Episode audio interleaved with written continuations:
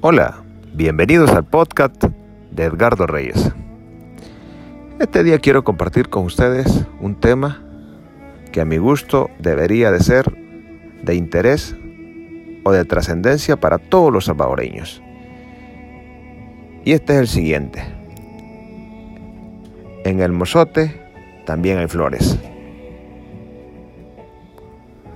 Un día llegó a mi negocio una persona de apariencia blanca, alta y ojos claros.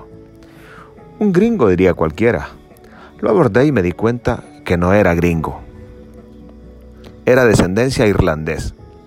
Me buscaba porque le habían mencionado que me gustaba ayudar, servir o practicar altruismo. Mencionó él entre un aceptable español y un perfecto inglés.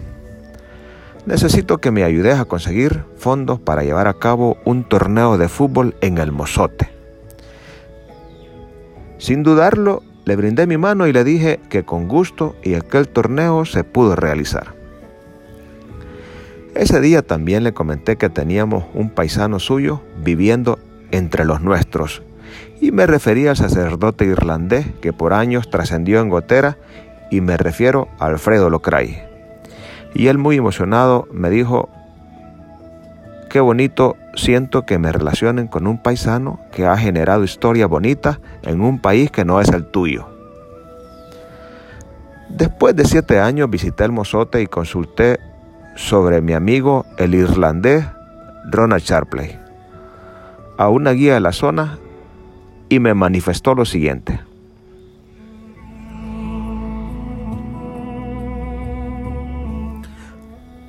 Ronan fue el ingeniero que llevó a cabo la construcción de este bello museo. Ronan se coló entre los nuestros, salía a la fiesta con los demás jóvenes de nuestra comunidad a tal grado que una vez hubo altercados entre jóvenes de otra comunidad y se agarraron y él se abatió con los jóvenes de nuestra comunidad y salieron victoriosos. Y tuvo una novia de nuestro cantón, me dijo la guía entre sonrisas.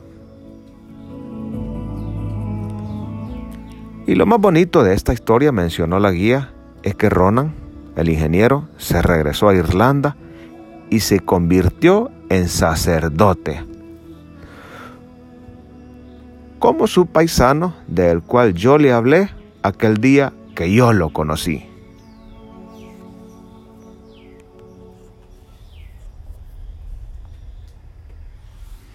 Quiero referir en este podcast a este tema porque entra el gobierno salvadoreño a jugar un papel trascendental. Entra este horrible capítulo del Salvador a su fase final. Este 28 de agosto del año 2020, después de casi tres décadas se generará la disposición del gobierno de El Salvador sobre el acontecimiento del mozote. Se cierra esta barbarie con más preguntas que respuestas.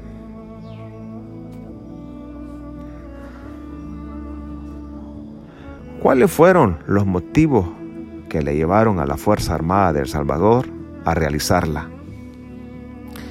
¿Cuántas personas en realidad se salvaron de ser mutiladas? Y por último, y más trascendental, pregunta sobre este caso es la siguiente. ¿Conocemos los casi 8 millones de habitantes de El Salvador sobre este caso?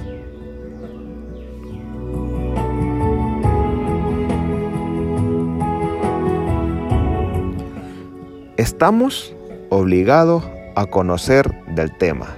Todos los salvadoreños que asistimos a un centro educativo y todos aquellos salvadoreños que sabemos leer y escribir,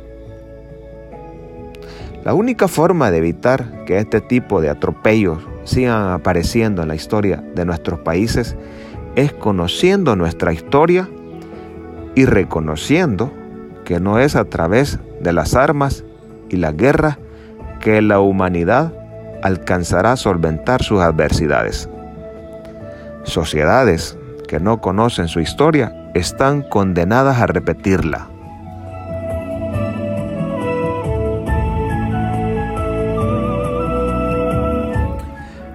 Ojalá y este tipo de información fluya en los programas del Ministerio de Educación en los próximos años.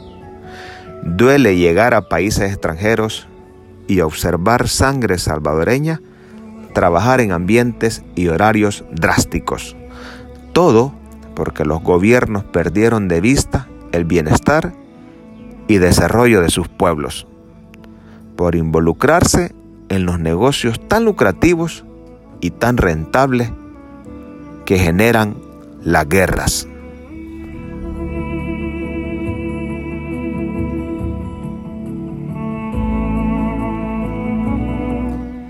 Espero que este podcast le haya sido de gran utilidad. Espero que en los próximos días usted y yo poder compartir temas de interés y de gran trascendencia para nuestras comunidades y para nuestro bello país. Bendiciones para todos y salud.